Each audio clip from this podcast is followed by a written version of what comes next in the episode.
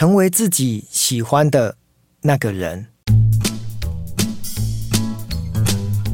我在公司呢举办了维赫讲堂，已经有两年半的时间。我们的维赫讲堂呢，就是每个月呢都会找一位，呃，算是作家，又或者是在社会上呢，呃，很有影响力的一个人士呢，来我们的公司分享他的人生经验，或者是来教我们的同事关于他的专业一个能力跟分享。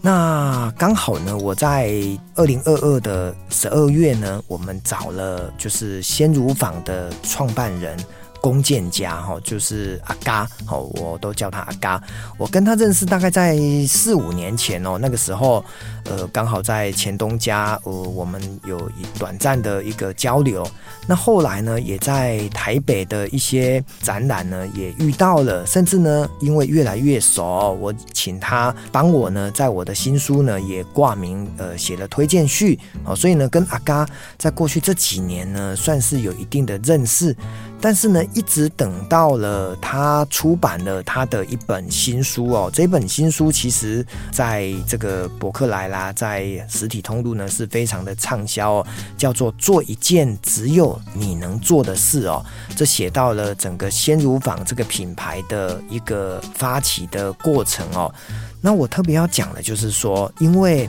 对阿嘎这一位非常年轻有为的青年呢，非常的赞叹哦。为什么我想要说赞叹这一位呃年轻有为的阿嘎呢？因为大家知道哈，国内的鲜乳市场呢，过去长期就是被几个大厂啊，国内的几个大厂呢，大概跟洛农的关系呢，建立一个非常稳定，或者是已经大概就是僵化的一种商业模式。那阿嘎呢是一个兽医师哦，他感受到可能在洛农呢，在一些价格上，或者是在整个品质上，他可以有能力来做得更好的一个点呢去做切入哦。那他就开始用他个人的力量来打造这个所谓的一个白色革命哦，因为大家知道牛奶是白色的哈，他想要把更好的鲜奶来用他的。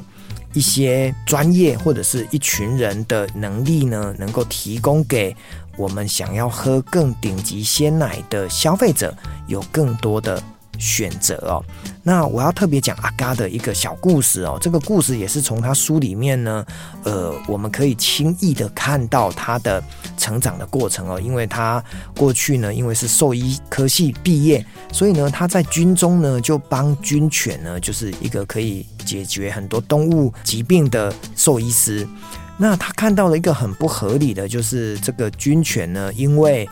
呃，退役啊，他八岁了哈，他就变成是一个报废品哦。大家知道，呃，其实动物也是一个有生命的一个生物哦。那为什么到了八岁之后呢？呃，可能就没有编列预算，然后呢，好好的让他能够安养安度这个他的晚年哦，甚至让很多的呃民众啊，大家可以去认养。所以呢，他冲撞了这个体制哦。那这个冲撞。呃，倒不是真的故意要去把事情闹大，而是他对于动物的一个生存权，还有他的呃后半辈子能不能得到更好的照顾，他只是用一个小小兵的身份，他请命，然后呢，透过了立法，透过了一个不断的沟通，终究呢，让这些军犬的退役能够有一个很好的。一个归宿哦，所以你从书上读到这个故事的时候，你就可以明显感受到，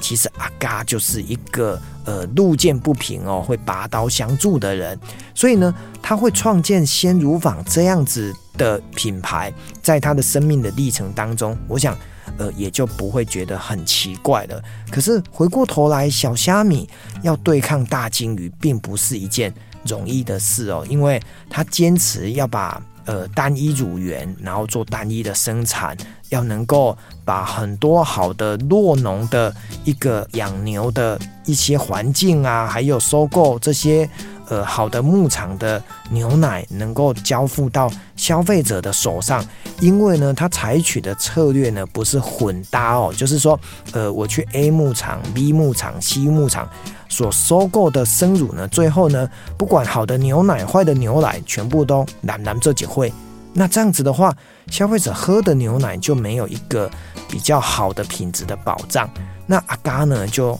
跟很多的酪农呢，呃，一起来合作哦，那把单一乳源的一个品质呢，能够建立得更加的安心跟高品质的健康的牛奶，来让消费者可以喝得到。所以。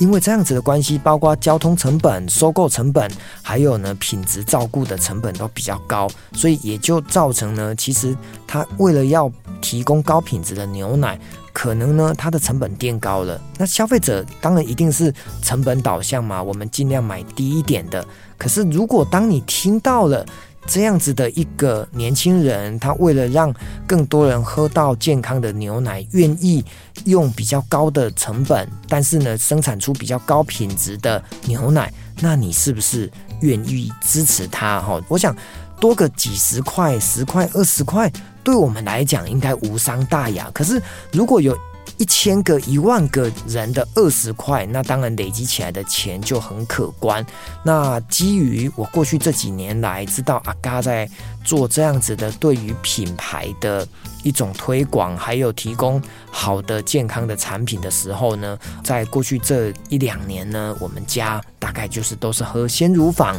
那也因为呢，我在餐饮业工作哈，就是我自己辖下的 New Pasta 跟天地食堂这两个品牌呢，我在二零二二年的冬天呢，大家知道冬天的鱼乳啊都会过剩啊，我就跟阿嘎的鲜乳坊，呃，我们就双品牌就合作了。我希望把他们的这些生乳呢，能够呃变成是我餐桌上面的一个产品哈，就是变成是一道美味的料理啊。所以透过我们同仁的研发。还有鲜乳坊这边的整个交流啊、会议啊，然后来来回回测试我们的一个餐桌上面的好的品相，那终究呢能够把鲜乳坊入我们的一个锅物哦，就是锅品，然后呢来提供给我们的一个消费者有更多的选择。那当然，因为阿嘎的这样子的品牌之路被我感动，那我也希望我公司的同仁，甚至呢我的五六十家餐厅的每一个消费者哦，都能够感受到鲜乳坊这个品质，能够带给他们有一个更好的一种照顾哦。那也期许阿嘎在